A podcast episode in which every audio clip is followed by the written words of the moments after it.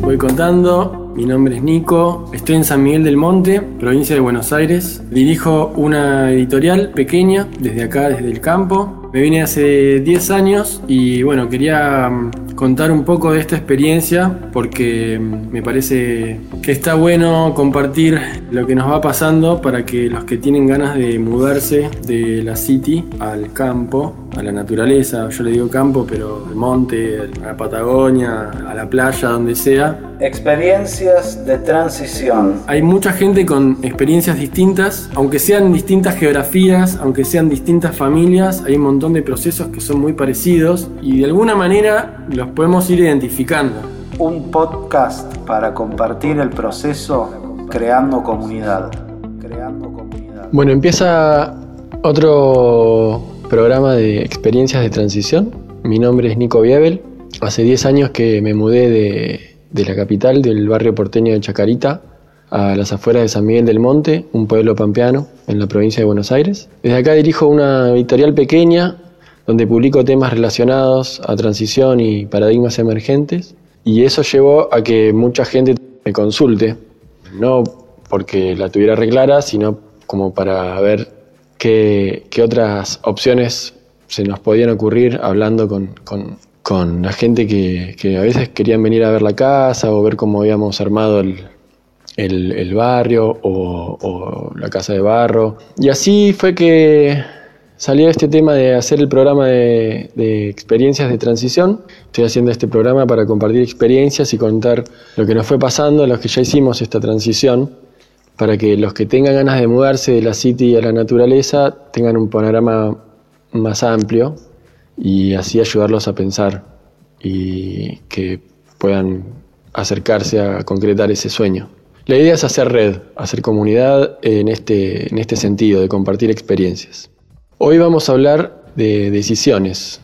Tenemos un invitado también que nos va a contar cómo está haciendo su transición y mm, el tema de las decisiones lo encaramos porque, porque bueno, en algún momento hay que, hay que empezar a tomar decisiones, básicamente. Eh, uno tiene ganas de hacer algo y este, este llamado a la aventura que le habíamos dicho, ¿no? En otra oportunidad, en, en otro de los programas, en el tercero, hablábamos del viaje del héroe como un relato universal de, cómo el llamado a la aventura y, las cosas que, le van pasando al protagonista, ¿no? Eh, que lo llaman a esa aventura que, bueno, en teoría no se puede negar. Lo que yo trato de, decir es que, bueno, que eso mm, más que inevitable es algo que podemos elegir. Eh, y cuando hay un llamado, también eh, está el tema de darle, de darle bola a ese llamado. Entonces, cuando, cuando empieza a pasar eso, bueno, toda nuestra, nuestra vida empieza también como a tener otro, o sea, el llamado a la aventura te empieza a taladrar la cabeza, básicamente, ¿no? Y uno quiere, quiere ver cómo va a ir resolviendo. El tema es si esas decisiones van a ser una aventura caótica, así de al tuntún, o porque te quema tanto la cabeza que terminás tomando una decisión en caliente, o en algunos casos es de otra manera, como más planificado, como más calculado, pero a la vez este cálculo no es frío, es buscando, buscando conciliar ese fuego interno que nos llama a hacer. Así que mm, decisiones. Nosotros eh, hablo de nosotros, pero en verdad ya no es en nosotros. Eh, en mi experiencia de la transición vino otra aventura interna que fue bueno, la pareja y nuestra separación. Nosotros en ese momento eh, decidimos estar cerca de Buenos Aires, estar cerca, para estar cerca de, nuestros viejos.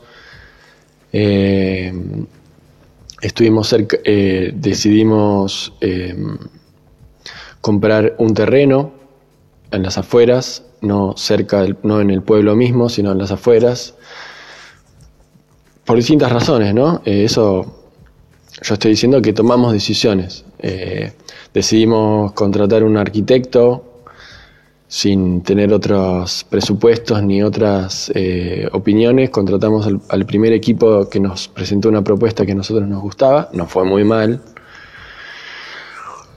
Hicimos una casa que era más, era como una casa de nuestros sueños, pero en verdad no teníamos plata para la casa de nuestros sueños, teníamos plata para una casa.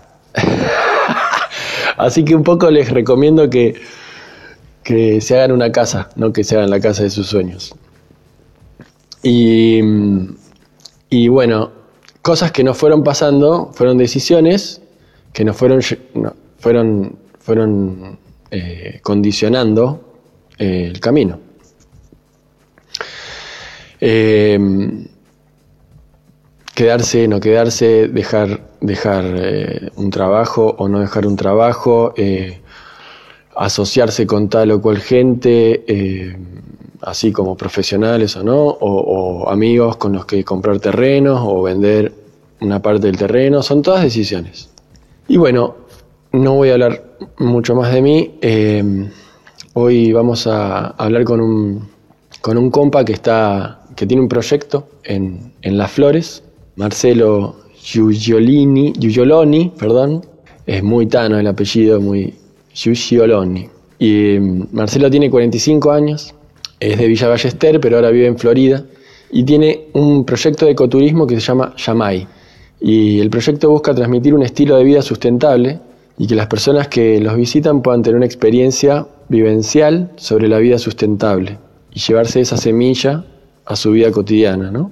Entonces es como que el proyecto de Yamai tiene un, es ecoturismo, ¿no? Marcelo en ese entonces, cuando empezó, ya hace 11 años, él tenía 34 y toma una decisión también, renuncia al trabajo y estaba casado con una hija de nueve meses. Él es eh, licenciado en administración con una maestría en finanzas y me aclaró, que nunca hizo un plan de negocios para Yamai y fue a propósito. Marce trabajaba en una empresa de tecnología y tenía una posición bastante importante con clientes corporativos y un montón de cuestiones de empresa que parece, ahora nos va a contar, que bueno, que además de tener una buena proyección, también en algún lado eh, le quemaba la cabeza y decidió dejarlo. Ahora también trabaja en una, en una empresa de tecnología que se llama Cineverse y, y, todavía no está viviendo en Las Flores, en donde es su proyecto, Yamai, pero eh, está en eso.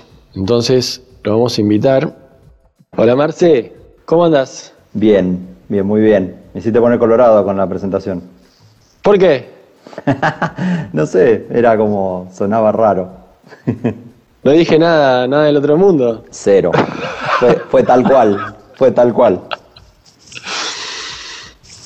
Bueno, vamos a aprovechar que, estás colorado para, para, para charlar y no, no, no, no, no, no, vamos a, no vamos a incomodarte. La idea es eh, compartir eh, esto ¿no? que, ya venimos haciendo, que vos, eh, por suerte, nos arengás a que lo sigamos haciendo, mm. compartir experiencias de qué, es lo que anduvo, de lo que no anduvo. la idea era un poco, bueno, ir haciéndote algunas preguntas y, y vincularlas a este tópico de, de decisiones, ¿no? Sí. Como, como bueno, a veces son decisiones y a veces es un camión que nos lleva por delante. Sí, antes que de, arrancar con las preguntas, eh, siempre arengué esta iniciativa porque una de las cosas que, que yo veía siempre de toda la parte de permacultura y que, y que es ese camión que te lleva por delante es el hecho de que siempre se cuenta la parte linda y ves los dibujos de Mollison y ves este, como todos los, este, los, los, bosques comestibles y, todo floreciente y los jardines verticales y todo precioso, o las piletas naturales, pero la realidad es que eh, te, te topas un montón de, problemas en ese recorrido y es muy poca la gente que, que te lo dice. Recién hace, hace relativamente poco empezaron a aparecer como este, como este culto a, los errores o el mal llamado fracaso o el mal interpretado fracaso. Y, se empezó a hacer un poco más este, común contar de todas esas esos fails. Pero eh, yo lo celebro un montón y me parece que hay un montón de gente que, que, se puede ahorrar por lo menos la desazón que, que, les puede pasar si encaran un proyecto y se empiezan a encontrar con estas cosas Este, es muy distinto si ya sabes que, que al 98% de la gente que lo encaró este, le pasaron cosas. De una. O sea, una cosa que, que, me gusta decir a mí es que uno no es que no va a tener problemas cuando cambia de estilo de vida, sino que elige otros problemas. Eh. Cambias de problemas. Bueno, yo conectando con, esta manera de, encarar la, eh, el, tema del recorrido, ¿no? del viaje del héroe. Me gusta llamarlo a mí porque en esta, en este, en esta cuestión hay como un, como un llamado, ¿no? Eh, y eh, yo hice una pequeña introducción donde dije que vos estabas con un trabajo estable en, en, en, ahí en zona norte y eh, algo, algo pasó donde vos te topaste con algo y quiero que me cuentes un poco eso, ¿no? ¿Cómo fue, que, en qué estabas, que si querés empezamos por, bueno, por tu, por tu barrio y tu, a qué te dedicabas y de repente cómo, cómo vino ese llamado a encarar hacia afuera. Bien. Bueno, yo estaba trabajando, yo venía de, de laburar en empresas este, corporativas, internacionales, desde que me recibí y, estaba laburando en una empresa de tecnología, de telecomunicaciones, eh, bien, o sea, con, con, una posición regional, con, proyección de crecimiento y, la verdad que bien. Y a la par siempre venía como trabajando en, una, en, un, en, un, carril este, que a, veces uno cree que es paralelo, pero que es parte del asunto, eh, más espiritual de, filosofía pitagórica y de búsquedas de religiones orientales y religiones comparadas. Es como que venía de hace un tiempo con todo eso. Y mm, me entró a picar el bichito de decir este, si, si realmente era la, la posta estar laburando así y, y, de, y, de, eso, o si había otra, otro estilo de vida, otra, algo diferente fuera del cubículo. Eh, y te diría que lo, venía pensando y maquinando y, trataba de no hacerlo como a la ligera. Entonces lo que hice fue eh, darme periodos de, tres meses. Es como que en algún momento decía, bueno, voy a tomar la decisión y, y lo que hacía era decidirlo y empezar a trabajar como que en tres meses ya me iba de la empresa, pero sin anunciar nada a nadie. Eh, y entonces le daba como la chance a la vida de que si en esos tres meses no era el momento, me lo demuestre de alguna manera, este, de alguna manera clara y, que, no era el momento que, continúe donde estaba. Y así fue que eh, o, venía alguna promoción o un cambio de laburo que me, volvía a entusiasmar dentro de la misma empresa, pero con alguna otra función o algunas cosas. Entonces lo interpretaba como que no era el momento. Así fueron como dos de periodos de tres meses, eh, que fue en total como un año y algo, hasta que el, último periodo fueron cuatro meses, este, se hizo un poquito más largo y, la verdad es que no sentí algo que diga ahora me tengo que quedar. Eh, y fue muy curioso porque el, como anécdota, en el momento que tomé la decisión, este, yo tenía un jefe en Colombia y el jefe de mi jefe que, vivía en Estados Unidos. Y, la empresa la habían, había comprado a otra empresa, entonces había como en el medio este, jefes locales, pero no directamente jefes míos. Entonces yo ya había tomado la decisión, pero se las quería comunicar a ellos. Entonces dije, bueno, voy a esperar a que vengan. Venían a fin de mes en un viaje de, de una reunión que había acá en Buenos Aires. Y dije, espero y se los comunico primero a ellos. Y, bueno, y en ese periodo, hasta que estaban por llegar, me llama el, número uno de la empresa de acá y, me dice que, iba a haber un montón de cambios, pero que yo me quedé tranquilo, que tenía proyección de crecimiento y, que, no, había, no iba a haber ningún problema conmigo. Yo ya tenía la decisión tomada, nada más que no lo había comunicado. Y me llevó como una semana a analizar si era una, una endulzada al oído nomás o si era la señal esa. Y nada, y lo, interpreté como que no, que era simplemente una, caricia al ego, que no era el, camino por donde rumbear. Y, bueno, esperé y cuando llegaron, la, realidad es que tampoco sabía yo lo que iba a hacer. fue parte de, ese proceso de, más filosófico, te diría, era eh, tener la, quería llevar a la práctica la convicción de que si uno decide, con, dándole a la vida la chance de que, de que te frene, eh, el siguiente paso te lo va a mandar la vida. O sea, yo quería hacer yo el, el paso y esperar a ver que me manden cuál era el siguiente. Y fue así, la verdad es que renuncié y no sabía lo que iba a hacer. Eh, me tomé un mes para, entrenar a, los que me iban a reemplazar y, a la gente que se quedaba. Y en ese periodo del mes un compañero de laburo me dice, che, tengo una idea que por ahí a vos que andás con cosas así más alternativas te puede interesar. Y nos sentamos a charlar en la cafetería del laburo y surgió la semilla y el origen de lo que, de lo que es Yamai.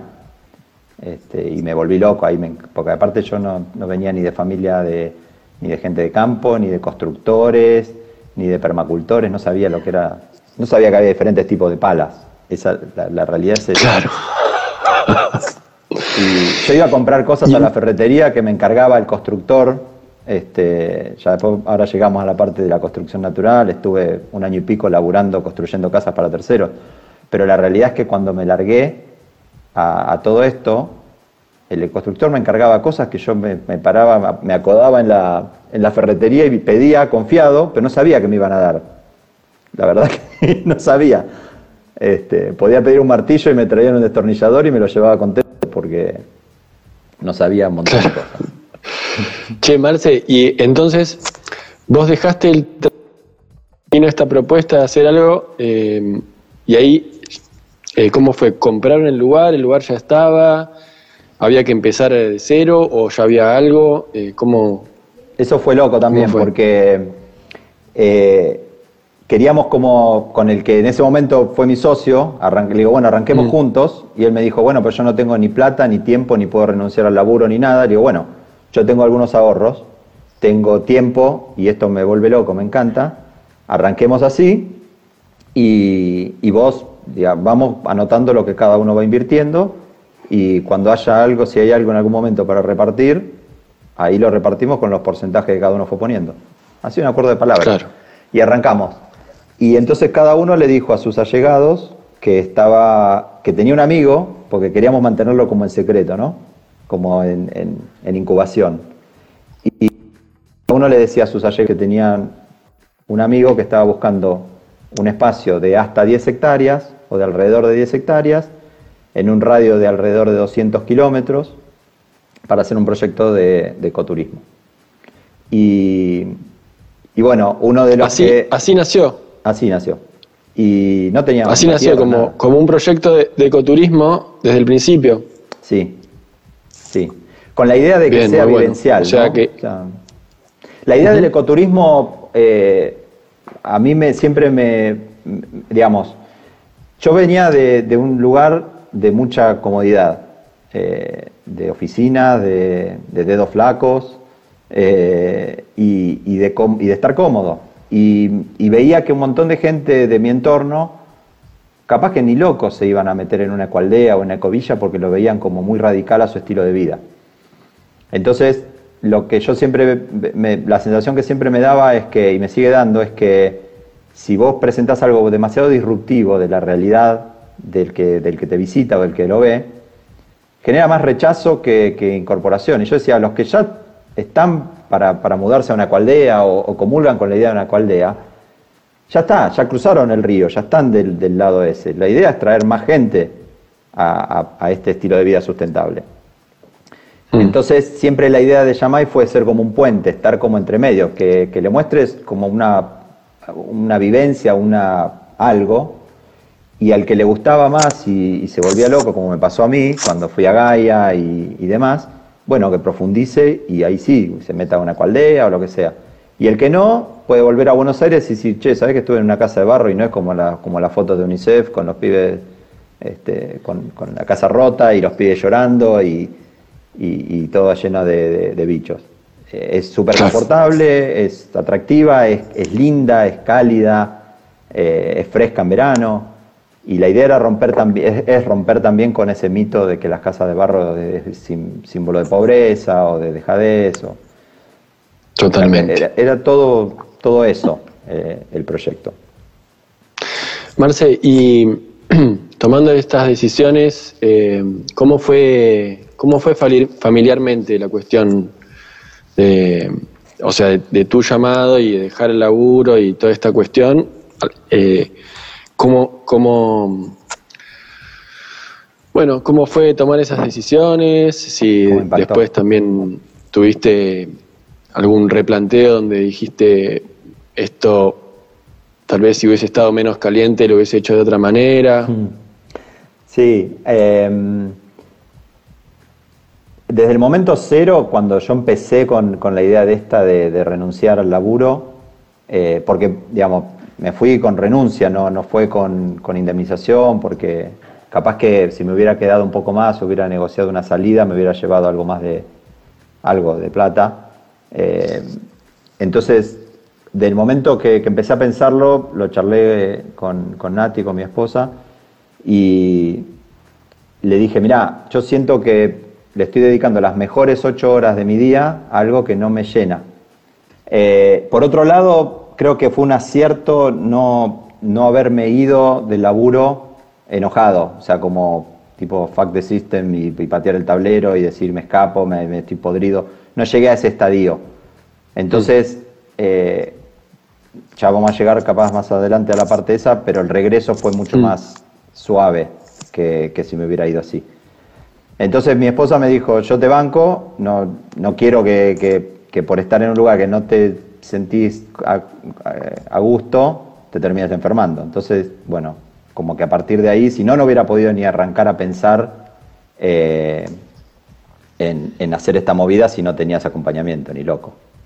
Claro. Este, entonces, a partir de ahí, bueno, eh, te decía que cada uno le fue diciendo a, sus cercanos, y en eso mi viejo me miró y me dijo, ah, sí, en serio, un amigo tuyo, bueno, está bien, yo voy a ayudar a tu amigo. Y me hacía con la Y se puso a buscar él en el Mercado Libre, encontró tres, tres lotes, uno en Punta Indio y dos en Las Flores, este, lo, fuimos a ver, y uno de los dos lotes de Las Flores era el de que está en Pardo, porque Yamay está en el Partido de Las Flores, pero es en Pardo, que es este, un paraje rural de menos de 200 habitantes, donde vivió Bioy Casares, que tiene estancia. Eh, y lo fui a ver y me encantó ya, lo fuimos a ver con mi viejo, y me encantó el, lugar, me encantó el pueblo, el tren sigue andando, entonces eh, me ayudaba un poco a, probar esta teoría de que no es que los pueblos para mí dejaron de, existir o se fueron achicando porque se murió el tren, hmm. sino que mi, perspectiva es un poco que, todos estos sistemas, entre comillas, más modernos de, agricultura y demás, lo que hacen es un poco expulsar el trabajo que, se generaba en los campos. Eh, claro. Sí, está todo conectado, ¿no? Es... Pero bueno. Y, la idea del, ecoturismo es también que se genere una alternativa para los chicos de, de los pueblos que se quieran quedar y que no les guste la agricultura, la ganadería o las cosas más tradicionales, que puedan tener, mm. que pueda ser un modelo que se pueda replicar en otros municipios también. Buenísimo, buenísimo. Y, ¿cómo, te fuiste capacitando para, o sea, fuiste adquiriendo nuevas herramientas, o sea, más, allá de, del, de, o sea, una cosa es cuando vas y ya te metes directamente en el laburo, y eso es lo que decías de ir a hacer las compras del que te encarga el ferretero. Eh, y otra es también, eh, bueno, eh, decir en esto todavía estoy verde y empezar a aprender, ¿no? ¿Cómo, ¿Cómo, fue ese pasaje, digamos, de, de bicho de compu? Exacto, así era. Bueno, lo que ah, pasó, lo que pasó fue que en ese mes que, me enteré de, que, de, lo que era el ecoturismo, empecé a leer, descubrí lo que era la permacultura, di con el video de, de, Belanco, El barro, las manos, la casa. Maldito video. Tremendo.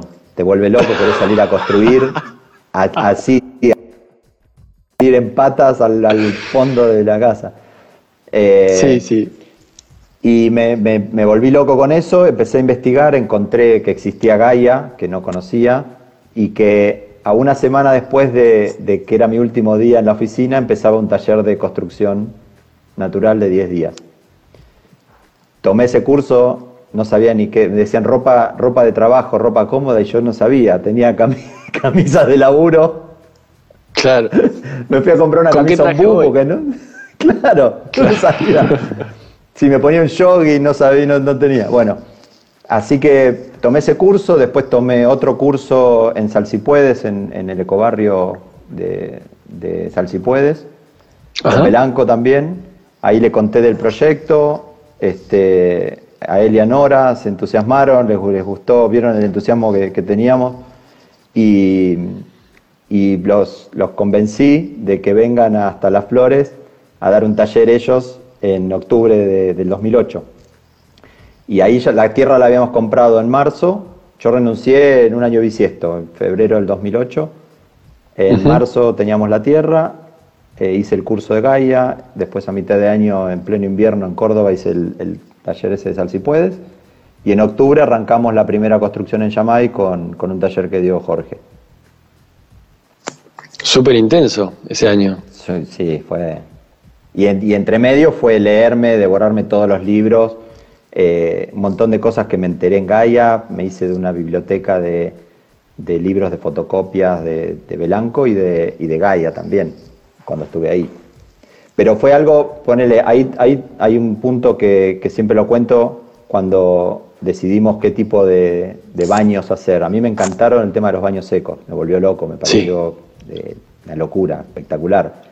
Ahora, cuando sí, además de la locura es, revolucionario. Exacto.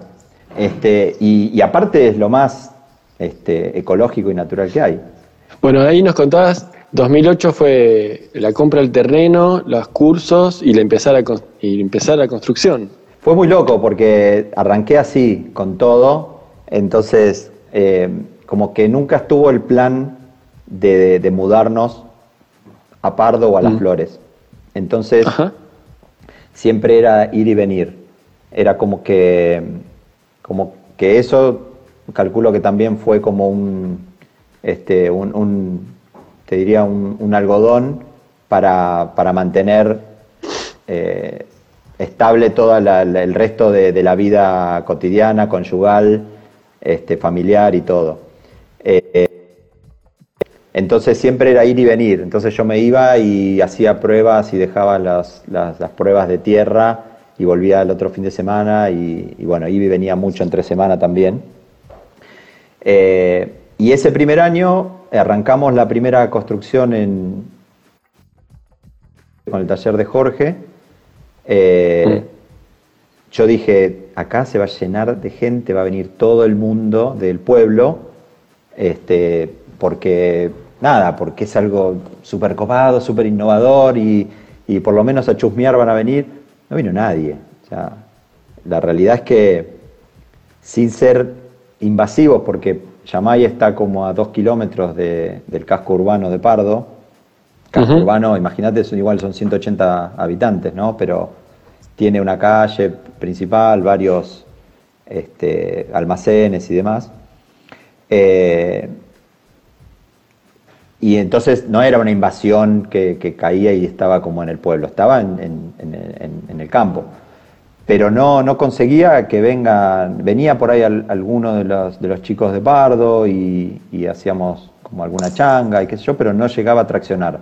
Hasta que conocí a, una arquitecta, eh, primero ya habíamos hecho unos planos con otras arquitectas, que me pasó lo que te pasaba a vos, pero por suerte no nos llegaron a enamorar por más que estaba lindo lo que nos planteaban, era como más grande y nosotros le decíamos, queremos algo más chico para poder hacerlo. Y la siguiente reunión era algo más grande. Está bien que nosotros le decíamos, bueno, tiene que ser habitación, Zoom, eh, era todo en 20 metros cuadrados. Eh, entonces como que no llegaba, digamos, no, no daba. Eh, pero bueno, ese primer acto, ese primer encuentro fallido, este, quedamos ahí como dando vueltas y después vino el segundo encuentro con otra arquitecta que yo pensaba que vivía en España, que se llama Mónica Esper, y resultó que vivía en Devoto, o sea, la tenía súper cerca de casa. Y ahí, nada, nos encantó porque nos hace unos diseños súper locos. El baño que tiene forma de espiral en Yamai lo diseñó ella, la casa con forma de semilla, o sea, un montón de, diseños re locos. Eh, y ella me presentó a un bioconstructor que se llama Luis Carreño, un uruguayo, que justo había terminado unas obras en Córdoba y se vino a Buenos Aires y en diciembre arrancó a trabajar con nosotros. Yo le, hacía de, ayudante de albañil. Entonces éramos él y yo, sin luz, viviendo de lunes a viernes en una carpa en Yamay y me volví el fin de semana a Buenos Aires a estar con la familia. Y el lunes otra vez para allá. Eso fue todo un verano, que yo estaba en Disney. para mí era... Claro. Eso, eh, y ¿Y cómo influyó, cómo influyó en la familia? O sea, ¿lo pudiste mantener? Sí, eso fue todo un verano, pero el, nivel de intensidad que decías, eh, te diría que fue una de las cosas que, si tuviera que hacer de vuelta lo regularía un poco más. Porque ese año, o sea, imagínate, arranqué la construcción, eh, plantamos más de mil árboles y Sí, sí, sí, había, había cortado a principios de ese año. ¿Y vivías de ahorros o, mm. tenías algún otro...? ok. todo de ahorros. Ese momento donde toda la plata, donde no hay plata que entra y todo se va, es, vértigo puro. Yo creo que también fue parte de... Hoy no sé si lo podría hacer. En ese momento era como que si me alcanzaba para pagarle a, los albañiles a fin de mes, ya está. O sea, no, me preocupaba mucho más que eso. Mm. Eh, tenía como esa certeza de que como había dado ese paso y la vida me mandó el otro y me encantó y me volví loco y seguí, dije, esto se va a resolver de alguna manera. Okay. Eh, quizá ahí, sí tendría, digamos, una de las cosas que podría haber hecho mejor es planificar un poco más. Eh, así que bueno, arrancamos a construir. Fue, en la familia no fue un impacto demasiado grande, mirándolo a la distancia y habiendo leído más cosas de maternidad y, libros de Laura Goodman y demás, como que caigo en, la decisión de, manual del varón que necesita su proyecto, su hijo, porque su bebé está con su mamá y, necesitaba como, este, no sé qué fue de todo eso. La realidad es que a, los nueve meses que había nacido mi hija, yo me marqué en toda esta. Eh, corté mi obra social la corté, le seguía pagando la de ellas como parte de, todo ese cambio, pero arranqué con todo junto en Yamai, la construcción, compré un caballo con, un sulky para que corte el pasto mientras yo estaba con las otras cosas, quería salir al pueblo, compramos más de mil árboles y arbustos y los plantamos sin sistema de riego, tiramos todo un sistema de riego adicional que armamos con con un grupo electrógeno. O sea, era, todo era aprender, decidir, ejecutar y, después ver qué pasa y probar. Y replantear. Y sí. ¿Cómo te fue con el riego, con, esos mil, esas mil plantas y sin riego? ¿Cómo, cómo, cómo te fue? Bueno, el primer año fue una de las sequías más grosas del 2009 y al año siguiente fue una inundación, con lo cual perdí el 80% de lo que habíamos plantado. Eh, quedó una hilera de árboles que por suerte marca el, eh, la cortina de reparo de vientos que, Ah, eso fue un diseño de, permacultura que me hizo Gustavo de Gaia. Eh, y, y bueno, esa, se mantuvo una hilera de todos esos árboles que mantuvo el, dibujo original, pero perdimos sí, un mm. montón. Pero era una locura, imagínate que yo estaba construyendo y corta... Para, para un segundo, le decía, después de hacer una mezcla en el trompito, y me iba corriendo a prender el grupo electrógeno para regar, y volvía, o sea... Te entiendo tanto. Te abrazo fuerte. Eh, es muy fácil distraerse cuando hay tantas cosas lindas para hacer, ¿no? Porque ese, es, el, Mm. Si, no venís del palo y no te diste la cabeza antes y no tuviste a no uno ni dos, cinco, siete pibes que te dicen enfocate, enfocate, enfocate, enfocate con buena onda, no, con ánimo de crítica. Si no tenés eso, como ahora hay mucho más, es, todo deslumbrante si no venís del palo. Entonces te, te, dispersás, te vas para, todo lo, atractivo, lo lindo, nuevo. Pero bueno, el, mundo es entrópico y nosotros lo, ayudamos bastante a que sea entrópico. Sí. igual es como, es parte del viaje, ¿no? Eh, o sea, esa casa la terminamos de construir en, en julio, eh, una casita de 20 metros cuadrados de planta, cuadrados no, 20 metros redondos te diría, porque tiene un montón de curvas, eh, con un entrepiso, y ya, o sea, mandarte a construir en dos plantas ya eran, bueno, techo vivo, eh, y arrancamos al toque con el centro de duchas. Ya ahí ya tenía un poco más de experiencia, así que esa, esa segunda obra la dirigí yo, aparte de meter mano. Eh, en el medio había construido un horno, todo como, como intenso. Y ese centro de duchas no era un, rectángulo convencional, era todo forma de espiral. Imagínate lo que me putearon los albañiles, por más que tenía adobe, que más o menos era una técnica que manejaban, por, por la mm. similitud con los ladrillos, paraban una regla cada metro, porque se iba moviendo todo eh, así que me aputearon lindo, pero quedó como bastante emblemático eso. Eh, lo que hicimos fue una cámara depuradora, escuchar las medidas. Es una habitación 3 por 2 por 2 metros 20 de profundo, eh, enterrada, revestida en cemento para que no se escape nada, con tres, con tres compartimentos y una y, y hasta el techo.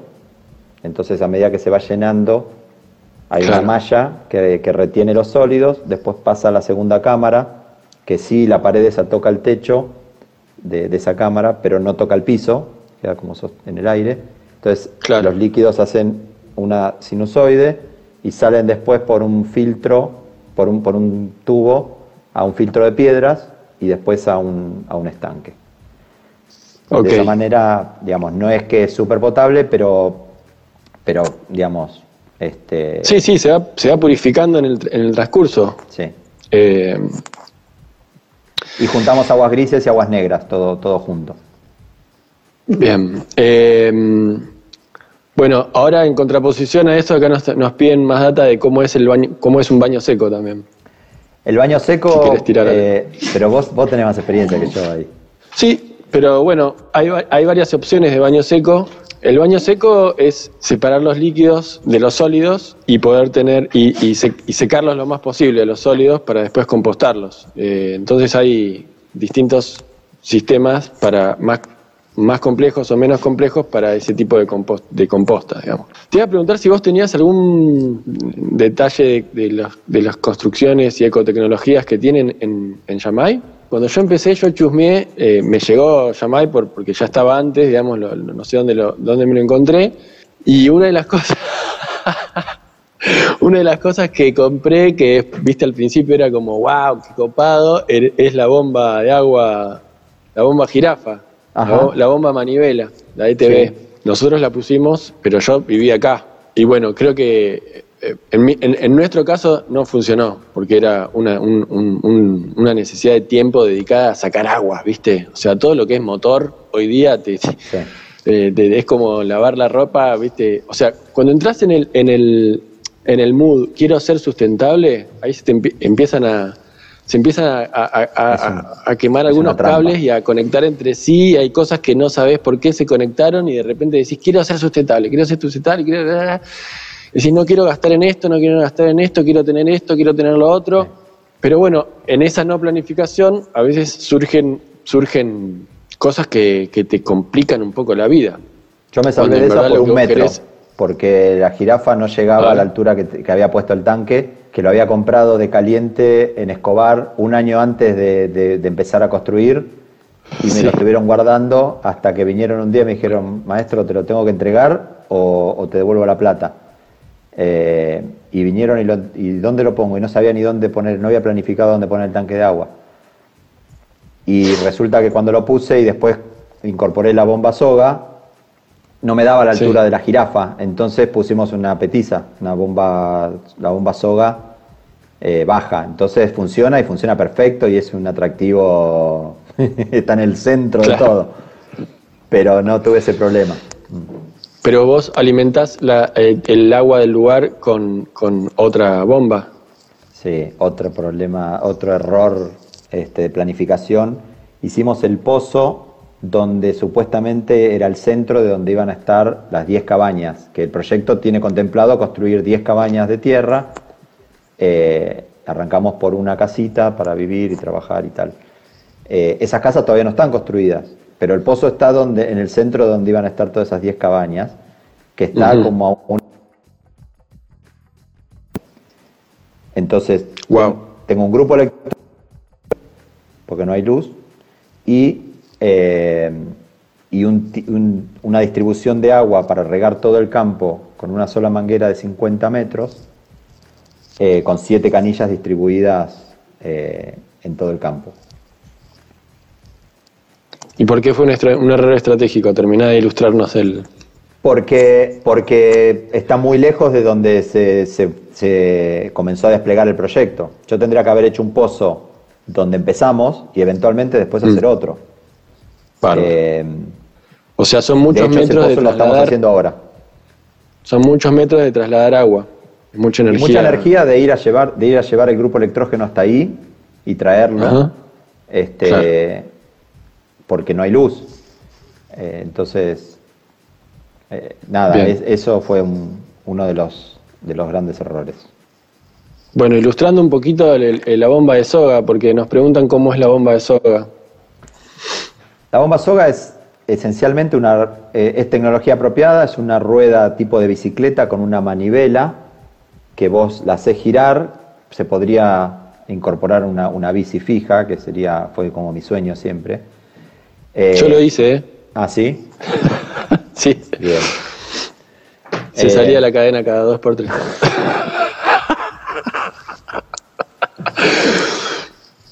bueno, para, para. Entonces, eso tiene, tiene una soga con unos taponcitos, eh, tiene una soga que da la vuelta por, las, por la rueda y, entran eh, en un tubo que baja hasta donde está el agua eh, en el pozo.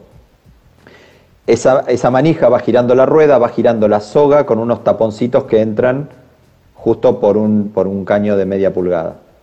Entonces, en la medida en que vos vas girando, entre taponcito y taponcito, que debe haber unos 50 centímetros, el agua va subiendo eh, y como girás más rápido que lo que se pierde de agua, el agua sale. Cuando dejas de, dar manija, el agua se escurre por ese caño, vuelve al pozo, entonces tampoco se te revientan los caños por las heladas y, es más, y es livianito para, para subir agua. Claro. Sí, es, un ascensor de agua, digamos, ¿no? Vamos, es, como que el, tubito del, para terminar de darle la idea a la, gente, el, pistoncito tiene el mismo diámetro que el, cañito, es finito, no es un, caño grande, entonces hay muchos pistoncitos que están en una soga. Entonces, como la, uno hace circular la soga en, este, en esta manivela, eh, todos los pistoncitos van arrastrando una columna chiquita de agua, pero entre todos los pistones es un montón de agua. Entonces está la jirafa que se va más alto y entonces por la diferencia de nivel en puede, puede, eso puede llenar un tanque o si sale inmediatamente eh, a la altura de, la manivela también puede llenar un, estanque o, direccionarla. Eh, direccionarla. En internet se encuentra como bomba de ariete también. Ajá. O bomba soga. Bueno, pero a ver, eh, para, para, pasar en claro esta, esta, porque es verdad que es súper sustentable, eh, es muy buena si no tenés, em, no tenés eh, luz, pero necesitas bastante tiempo para mover agua. O sea, ¿en qué, ¿en qué circunstancias es, es mejor esta, esta bomba de agua y, en, qué, en qué circunstancias no es buena?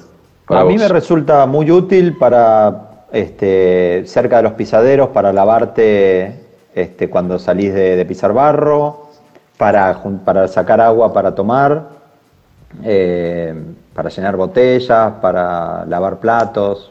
O sea, está, pensá que está a una altura de, 60, 70 centímetros del piso. Entonces, para llenar baldes, este, para ese uso es súper práctica. Es como si tuvieras una bomba sapo, la de, la de manija, pero, eh, pero más fácil, más liviana, más cómoda. Sí, yo la veo, la veo útil para, para, para algún puesto dentro de un campo que maneja animales, ¿no? O sea, donde no tenés, donde no puedes llevar luz y no tenés un molino, pero sí tenés alguien que pasa y, y, revisa los animales, y tener una bomba así, puedes sacar agua y tener ahí disponible.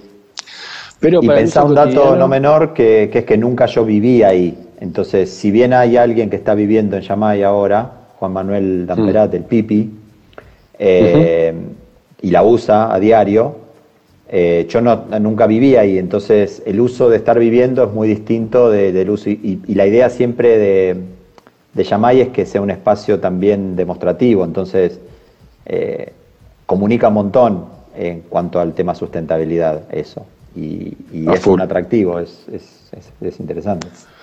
Marce, ¿y tenés pensado ir para ahí, mudarte ahí o es algo para mantener a la distancia? No sé, hoy no, todavía no tengo un plan de, mudarme. Eh, creo que el impacto de vivir en la ciudad e ir a un pueblo de, 200 habitantes puede ser como muy grande. Eh, Tienes que estar como muy preparado. Y, también como que en la medida que yo tengo esa hija que tenía nueve meses en ese momento, ahora tiene 13 años y tengo otra de 10, eh, que nació en el medio de, de todo el proyecto este, antes de volver al laburo de oficina.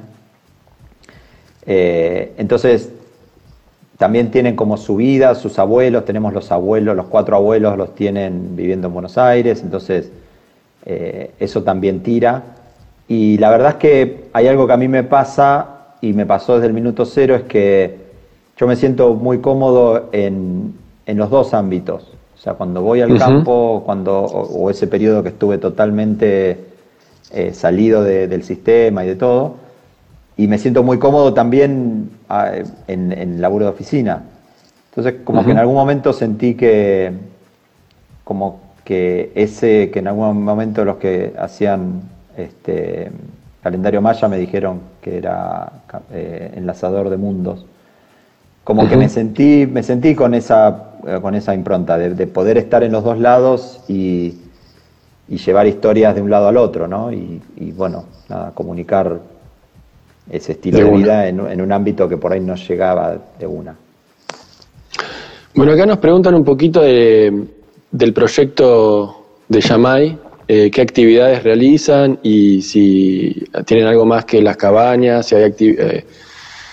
Eh, eh, o sea, qué actividades se hacen de ecoturismo, cabañas para alojarse y algo más.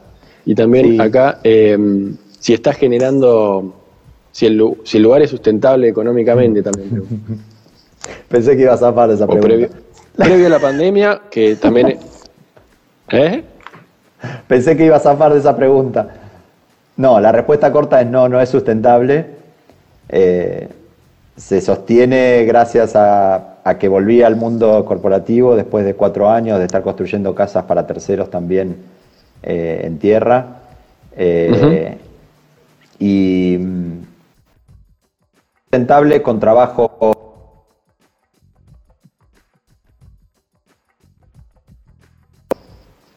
digamos, no, no, no lo sufro. Por ahora que, lo puedo sostener, eh, nada, me, regocija tenerlo. Eh, las actividades que se arman, y este era el primer año que tenía, porque después lo que empezamos a hacer es decir, bueno, si yo quiero que venga más gente, eh, necesito más lugares. Y, siempre me gustó el concepto del, de glamping, que son esas, esas carpas, es una mezcla de, de camping con glamour, por eso es glamping. Sí, sí, sí.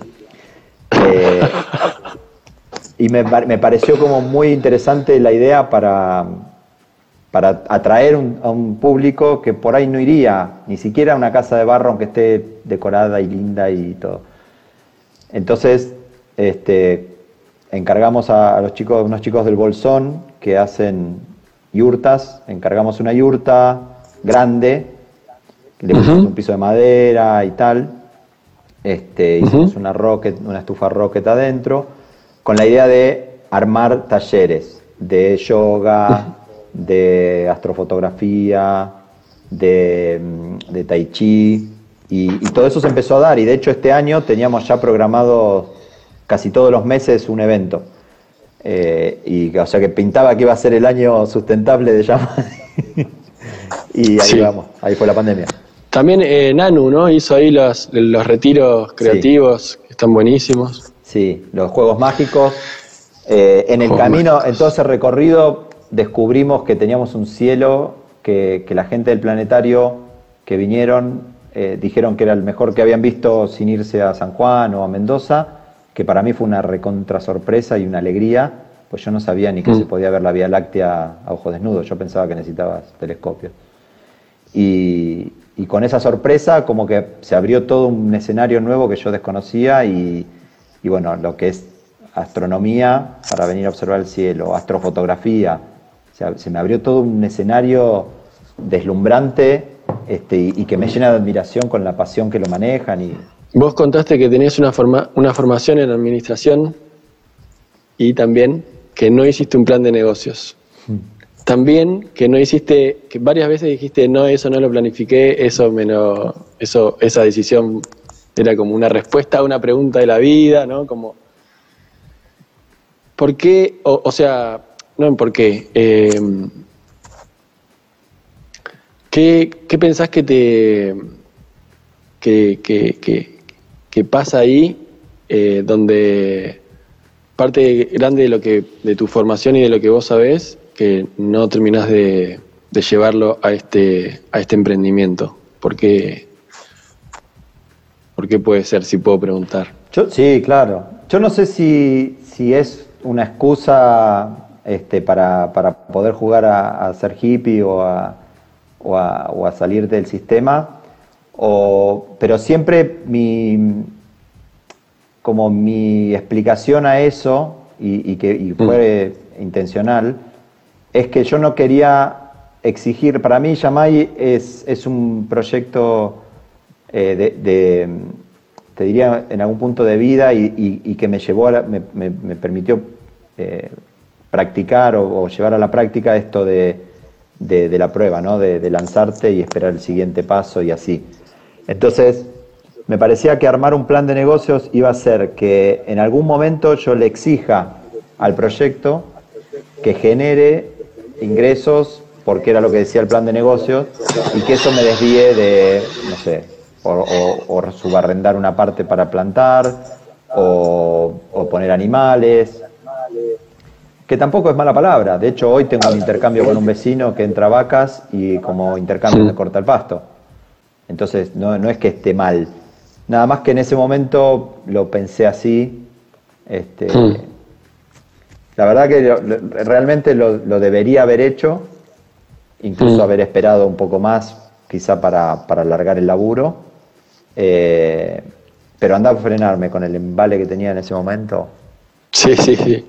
Totalmente, Marce. La verdad que coincido totalmente con vos en esto porque es parte de, ampliar la mirada, ¿no? Eh, y también de salir de los, de los relatos eh, y mandatos sociales de, conseguir todo por mano propia, digamos, ¿no? Eh, y hacer red, hacer red. Así que, mm, bueno, te, agradezco mucho el momento, la charla. Si querés dejarnos tus redes sociales para que la gente que vea esto ahora y después eh, pueda chusmear eh, Yamai y pueda contactarte si tiene alguna pregunta o para ir a visitar. Yamai es Yamai Ecoturismo en Facebook y en Instagram. Y la página es www.yamai con Y las dos veces de Capicúa.com.ar. Bueno, Marce, muchas gracias. Gracias, gracias de vuelta. Y estamos, estamos hablando. Si me escriben por alguno de los de, de, las, de las redes esas o, al mail, info arroba y comar, soy yo el que respondo, así que este, lo que necesiten. Buenísimo. Gracias, Nico. Bueno, muchas gracias a vos. Nos vemos. Un placer. Chao, chao. Experiencias de transición. Un podcast para compartir el proceso creando comunidad.